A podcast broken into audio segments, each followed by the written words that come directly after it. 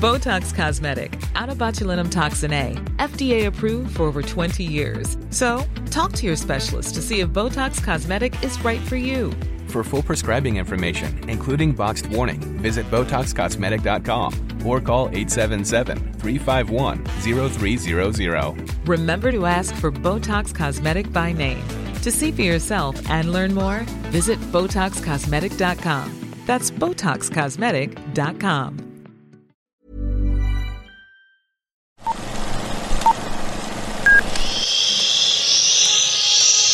Apaga el celular y guarda silencio durante la función. Hay mucho que ver. 3, 2, 1. Hola amigos de Que Ver 3, 2, 1. Yo soy Araceli García y hoy vamos a platicar sobre historia, pero no se vayan porque va a estar muy interesante. y para eso nos acompaña Sujei Baños. Hola Sujei. Hola Araceli, qué gusto volver a estar aquí en la cabina de Que Ver. Y ya tenía rato, ¿no? ¿Cuándo fue la última vez que platicamos? Oh, ya, ya tiene como unos cuatro programas. cuatro o sí, cinco programas. sido-. ¿Fue con Mario Bros? No. ¿O con Creo que sí, sí, No, creo que ya sí. tiene más tiempo entonces. ya te extrañamos por acá. y justo eh, vamos a abordar un poquito estas historias, aprovechando que estamos en el mes de las fiestas patrias, eh, pues estas historias que justo han reflejado como algún momento histórico del país, tanto en series como en películas, y también nos vas a ayudar con la parte del teatro. Así es, el teatro también habla, ha abordado un poco la historia de México, pero pues bueno, ahorita vamos por, vamos por partes. Sí, y que justo es parte como de estos episodios que hemos estado eh, haciendo sobre, pues sí, como contenidos más nacionales, ¿no? Ya estamos como descansando un poquito de, de estos blockbusters, entonces, digo, ya vienen estrenos grandes en el cine que también, y en la, el streaming que vamos a platicar, pero ahorita estamos un poquito enfocados en México. Y, y pues sí, justo, o sea, tomando como pretexto las fiestas patrias y que cada vez está más cerca el grito de, bueno, la celebración, ¿no? La conmemoración del grito de independencia, pues es que escogimos algunos de estos títulos que es un poco triste también, que la verdad es que es difícil encontrarlos en streaming. Hay algunos que en algún momento tal vez estuvieron en Filming Latino o en VIX también, pero lamentablemente de estos que les vamos a mencionar, pues la verdad es que son contados los que se pueden encontrar. Hay, hay uno que otro que subieron a YouTube, pero estaría padre que, que de pronto pudieran verse, ¿no? Como para revisitarlos, ya sea que, que sí sean como, digamos, como muy recomendables o no tanto.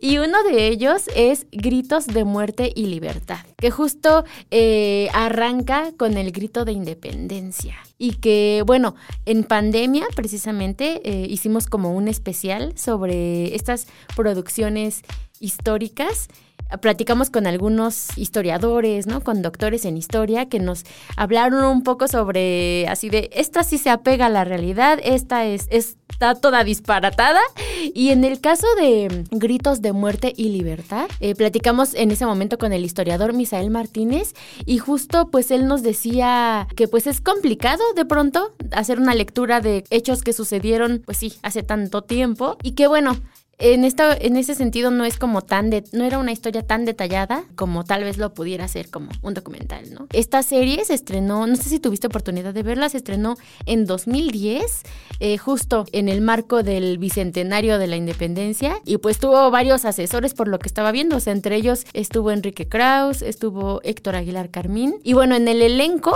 tiene pues bastantes nombres de renombre como Diego Luna, que interpretó a Guadalupe Victoria y Daniel Jiménez Cacho, que fue Agustín de Iturbide, entre otros. Fue, fue de estas producciones o de estas inversiones que se hizo para celebrar el bicentenario de, la independencia y, que bueno, en, su momento fue un poco criticado precisamente por, por el presupuesto que, que se manejó para ella, pero creo que como anecdotario, no sé qué te habrán dicho los, los historiadores, creo que está muy buena.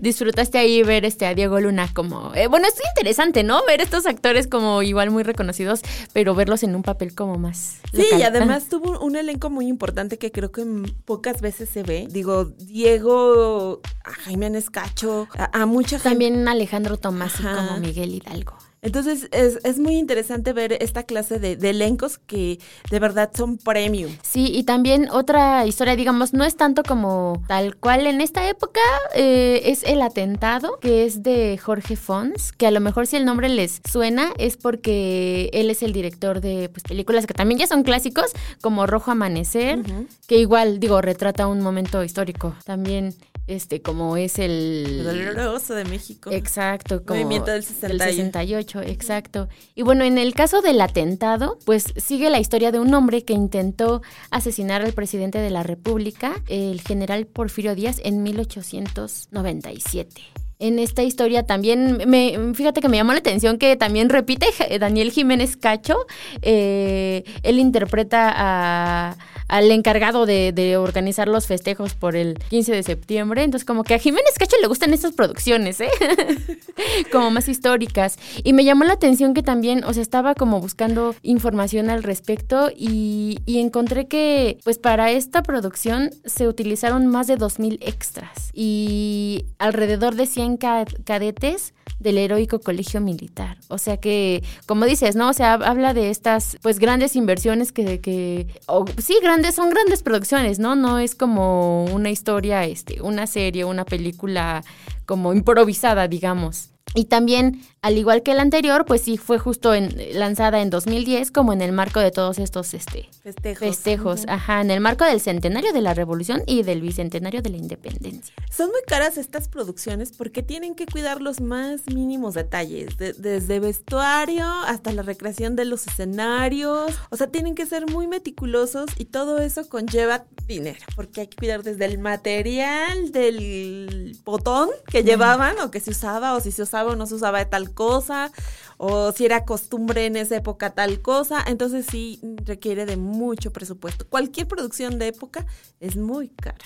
Sí, y fíjate, no sé a ti si qué tal te parezcan, si, si te gusten, si este tipo de como que producciones, porque a mí se me hace interesante, pues que de pronto voltemos a ver eh, nuestro pasado, ¿no? Porque creo que, pues sí, a veces a mí me pasa que, que ves más producciones internacionales, ¿no? Como de los reyes de otros lados, y justo tal vez no te adentras tanto en ver cómo, pues cómo estaba tu país hace 100 años, ¿no? 200 años. Pues precisamente el 16 de septiembre se va a estrenar una, una película que se llama Héroes, que aborda la historia del, precisamente de los niños héroes. Y platicaba con Alex Lora, que es el que hizo la, la el tema principal. ¿Es donde estuvo con Alex Intec, como que colaboraron? Exacto, ah. ajá. Y bueno, entre los protagonistas está el Matías Grener, que es hijo de Susana Zabaleta. Y, bueno, me platicaba él que para él era interesante y era importante que se realizaran estas clases de, esta clase de producciones y de historia, porque las nuevas generaciones eh, carecen como de estas figuras heroicas o estas figuras que les pueden inspirar a, cosas mejores, ¿no? Acuérdate que estamos inmersos en una narcocultura que para él es importante que vean que hay otra clase de, de figuras o de ejemplos a seguir. Claro, y también recordar que pues no son, pues muchas de estas son ficciones, ¿no? Entonces, igual que sea como una oportunidad para que uno indague más al respecto, ¿no? A lo mejor acercarnos a esas producciones y cuestionarlas y, buscar así de, si habrá sido así como me lo están contando, ¿no? Como, como empaparse un poquito más. Que de pronto, o sea, no sé a ti cómo te pasó. Yo recuerdo la verdad que en la escuela de pronto sí me aburrían las clases de historia, pero creo que ya cuando eres más grande, o, al menos así me pasó, eh, te empiezas a interesar más y, y te das cuenta que en realidad, o sea, a mí sí se me hacía aburrido, perdónenme. Pero te das cuenta que no, que es como bastante interesante, ¿no? Como sumergirte en, en ver cómo estaban sucediendo las cosas. Bueno, y hay que recordar, ¿no? Que la historia la escriben los vencedores. Entonces También. nos van a contar esa versión. Pero si queremos como contrastar o algo, pues échense un clavado a los libros. No hace como, no hace dañito. Ajá, sí, justo. Y otra, esta película, me parece que sí es película, Hidalgo, la historia jamás contada, que igual es de 2010 y no la encontré en alguna plataforma. Alguien la subió a YouTube, yo no se los dije, pero eh, pues fíjate, esta producción tuvo a Demian Bichir como Miguel Hidalgo, Ana de la Reguera fue Josefa Quintana, también está, por ejemplo, Andrés Palacios como José María Morelos y Pavón, y, justo buscaron retratar como otra cara de, Hidalgo, ¿no? Esta historia comienza cuando él está em, este, esperando para, para ser fusilado, ¿no? Y mientras está en una celda, eh, va recordando como, como pasajes de su vida. También de esta película hubo una secuela en 2012 que fue llamada Morelos. Y pues justo estuve ahí también como viendo algunas notitas.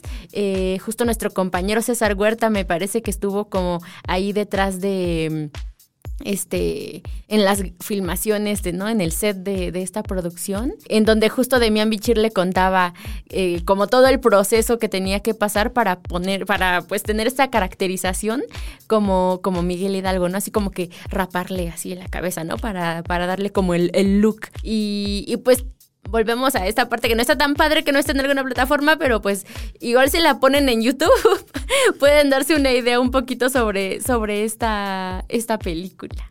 Exacto.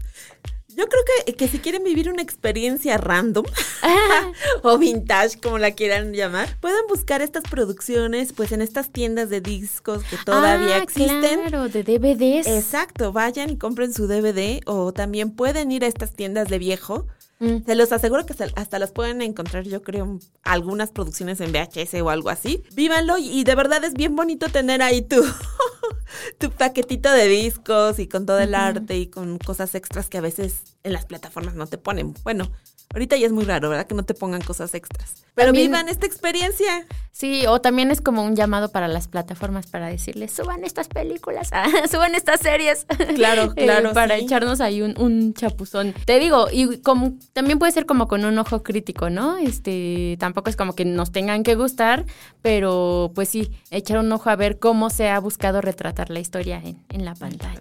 Sí, justo. Y, y fíjate que también estaba recordando como lo que nos habían comentado, te digo, algunos expertos sobre otras producciones, tal vez no específicamente este, de, ese, eh, periodo, pero, pero por ejemplo, me llamó la atención, eh, esta es más o menos reciente, justo salió poco antes de la pandemia, que es Sitiados México, que salió en 2019. Y bueno, entre los protagonistas está Poncho Herrera. Esta serie sí la pueden encontrar, está en Star Plus.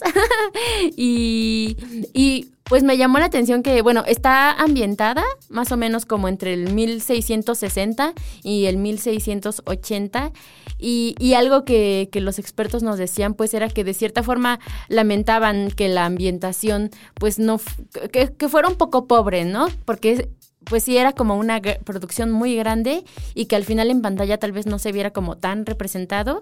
Y una de las cosas que nos decían es que, por ejemplo, en cuanto a los vestuarios, mezclaban como que prendas de diferentes siglos, ¿no? De, un siglo anterior incluso. Eh, y que además, no sé, había cosas como los peinados que no se habían recreado como los que eran precisamente de esa época. Que incluso en el primer episodio se mostraba un castillo, el castillo de San Juan de Ulúa, se mostraba terminado, pero que digamos en ese contexto histórico todavía no estaba terminado, ¿no? Estaba como en, reconstrucción.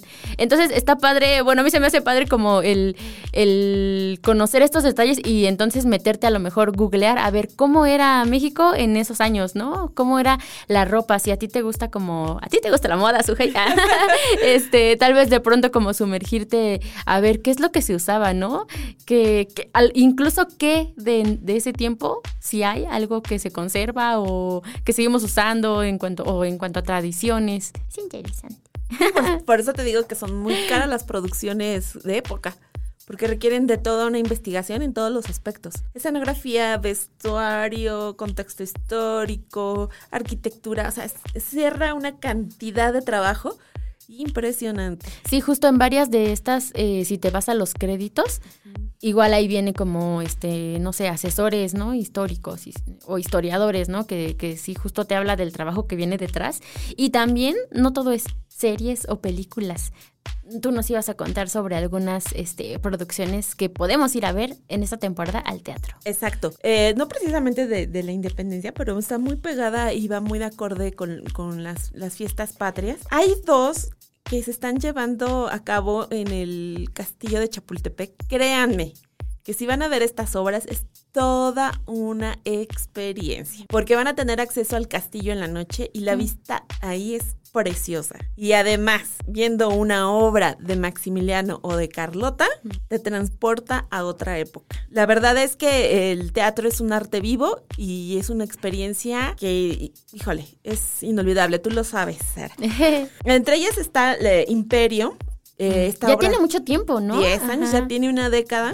Y te habla como de los últimos momentos de, Maximiliano de Habsburgo cuando está en el convento Querétaro esperando a ser fusilado. Y ahí se cuestiona, ¿no? Desde la gente que lo trajo a México para gobernar hasta el por qué fue traicionado. O, si valió la pena, ¿no? Venir a México y apostar por un país al que amó, a pesar de que no era suyo, ¿no? Tenía grandes planes. Y, y de aquí te, te cuestiona eh, qué tan justo, ¿no? Fue, fue eh, México con, con, este hombre que vino de otras tierras y que de verdad tenía un plan para el progreso de, de este país. De verdad, todo lo que sabíamos se cuestiona ahí. Y hasta podremos pensar, hubiéramos estado mejor si hubiéramos, nos hubiéramos mm. quedado en el segundo imperio, que es precisamente el que, el que vino a, a formar Maximiliano de Habsburgo.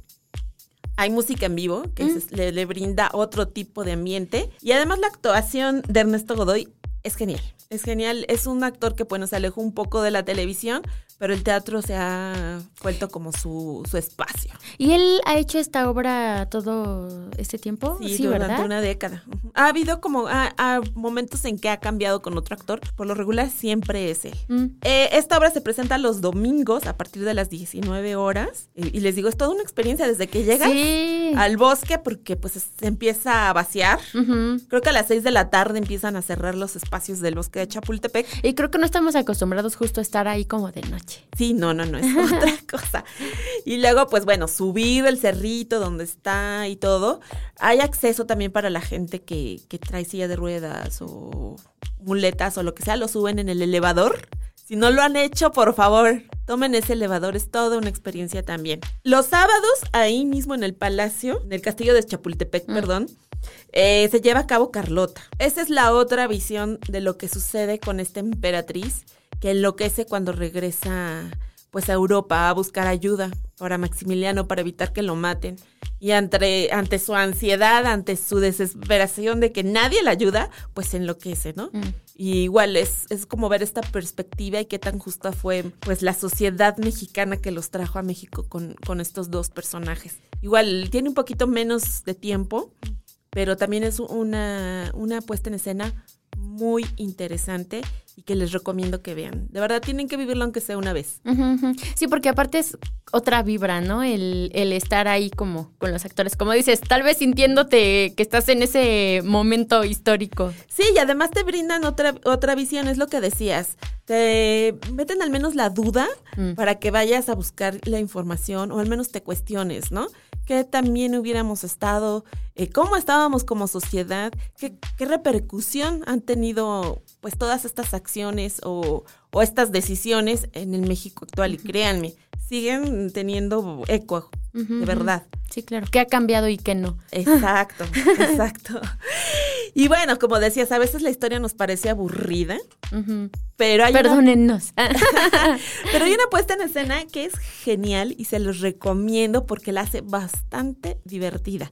Esta puesta en escena se llama Las Meninas y las Meninas son tres damas de la aristocracia mm. del siglo XII en México y que, según su historia, para evitar ser condenadas por la Santa Inquisición, son congeladas en un retrato, ¿no? Mm. Ya saben, este retrato de Velázquez. Entonces, el embrujo se rompe en el siglo actual y para que evitar ese aburrimiento que tienen estos fantasmas o ese espíritu del cuadro, te cuentan la historia de México, pero de una manera muy divertida, irreverente y con un humor bastante, bastante ácido. Y lo más interesante es que no siempre es la misma puesta en escena, van cambiando de periodo. Ok. Este, dentro de la historia de México. En este mes nos toca hablar de la revolución, sé que no es el momento, pero eh, esta se llama la revolución, la revolución mexicana, mártires, místicos y malteadas. O sea que imagínense cómo va a estar este asunto con estas tres señoritas que nos van a contar la historia de una manera muy peculiar. De verdad, les aseguro que se van a divertir y se presenta en el Teatro Milán todos los jueves a las 20 horas. Y justo a lo mejor tal vez algunos de pronto necesitamos esta como irreverencia o, o ponerle un poquito de, de, comedia tal vez, este, como para que nos interesemos un poco más, no sé, por estos temas. Estaba pensando, digo, no es, no es una película, pero estaba pensando en, en este creador de contenido de historia para tontos, Ajá, que, que justo es como, pues es un chavo, este, la chaviza, este, que sí tiene como esta manera, manera muy peculiar de, de contarte la historia, no solo de México, ¿no? Sino como universal. Sí, te la hacen muy digerible. Y, y, bueno, lo que decían es que el humor te facilita que se te queden las cosas, Mm, que se te graben en la memoria, que es mucho más fácil que si vuelven esto una cosa muy dramática, muy impactante. Entonces, pues si quieren divertirse con la historia de México, pues vayan a ver las meninas. Claro, a lo mejor te das cuenta que no era que no te gustara, que, sino que no te la habían sabido contar. Exacto, exacto. Oye, y también esta no es como de, de un pe- del periodo que estábamos abordando, ¿no? Bueno, no es como de la independencia, pero una de las producciones que nos recomendaron, este, justo doctores en historia, que esta pueden encontrarla en Claro Video, es el documental eh, de Malintzin, la historia de un enigma, que justo, pues sí, nos decían que, que tenía como, sí, pues este corte didáctico, educativo, este, que sí cumplía como que mucho en esta parte de representar al personaje, ¿no? Que, que buscaba mostrar a una mujer que, que, que contrastara la imagen que se había difundido de ella, ¿no? Porque a veces como que se le ve muy mal, ¿no? A, la pobre Malinche. Pero justo esta producción eh, como que le da más profundidad a este personaje. Entonces, igual si quieren adentrarse un poco a, a e- a ella, pueden encontrar esta, este documental en Claro Video. Sí, otro de esos personajes incomprendidos de la historia de México. Exacto. Y pues creo que ya se nos acabaron las producciones. Bueno, hay muchas, ¿no? Está también eh, sobre la Revolución Mexicana, está El Encanto del Águila, ¿no? Con Ignacio López Tarso. Eh, bueno, también esta serie que era serie o película de Hernán Cortés con Oscar Jaenada. Era serie, Serie, era una ¿verdad? serie, ajá. Creo que esta, eh, como que sí recuerdo que, que no representa tan bien al, al pueblo mexicano. em, pero digo, igual pueden como que echarle un ojo y cuestionarse este lo que vean en Sí, pantalla. re- retrató un poco lo- la relación entre Malintzin y, y Hernán Cortés y de cómo a través de, de este encuentro pues se dio el origen a, a- a un nuevo pueblo, ¿no? Nuestro mestizaje y a esta raza que es la mexicana. Fíjate que este recordando esta como investigación que hicimos con varios este historiadores, nos comentaba uno de ellos que en esta producción representaban a la nobleza indígena como como así literal dijo, ¿eh? Como una bola de gordos, ciegos, flacos. Y, y bueno, nos decían que es- eso era un error, que también está interesante saberlo, ¿no? Porque decían, bueno, la nobleza prehispánica, como la del resto del mundo antiguo, era guerrera. Entonces no tenían esa complexión que de pronto vamos a ver en esta, en esta serie. Para que si la ven, no eran así las cosas. Exacto. Y pues creo que, no sé si tú tengas alguna otra recomendación histórica o creo que ya se nos acabaron las recomendaciones, amigos. Sí, pues por, por el momento, bueno, es que también se ha estrenado, por ejemplo, Villa, pero Ah, esa sí. es la época de la revolución, Ajá, entonces, bueno, En Star Plus. esperemos al 20 de noviembre, pues como para abordar esta, de este periodo, ¿no? Claro, pero también pueden echarse ahí un, un chapuzón por... Esta serie se estrenó hace como un mes, creo. Sí, es bastante, bastante nueva. Yo solamente vi el primer capítulo, no podría juzgarla, pero si ustedes se animan a verla, igual y ya más adelante podemos también como comentarla. Exacto. Oye, Sujei, pues creo que entonces ya nos despedimos por hoy. Ya les dejamos varias recomendaciones. Algunas, como saben, están en streaming, otras no. Pueden buscarlas en estas tiendas, este que ya es una cultura muy, muy antigua, casi casi, ¿no? El ir a buscar un, un DVD o una película, pero a lo mejor por ahí las encuentran. Y, y pues sí, es una oportunidad como de refrescar un poquito nuestras clases de historia. Sí, y, y también pues los invitamos al teatro. Vivan el teatro y verán que es una perspectiva diferente. Claro. Bueno, Sujei, pues te agradezco que nos hayas acompañado. Le agradezco a ustedes que nos están escuchando. También a Deyanira Castillo, nuestra encargada ahí detrás de cabina. Ella nos está grabando. Ella es la culpable de que este podcast llegue hasta ustedes. y pues nos escuchamos la próxima semana. No sé si sigamos con esos contenidos históricos. Tal vez ya nos vayamos un poquito más internacionales. Ya lo veremos. Muchas gracias. Y esto fue. Gracias, Ugay. y Gracias, esto Araceli. fue que ver. 3, 2, 1.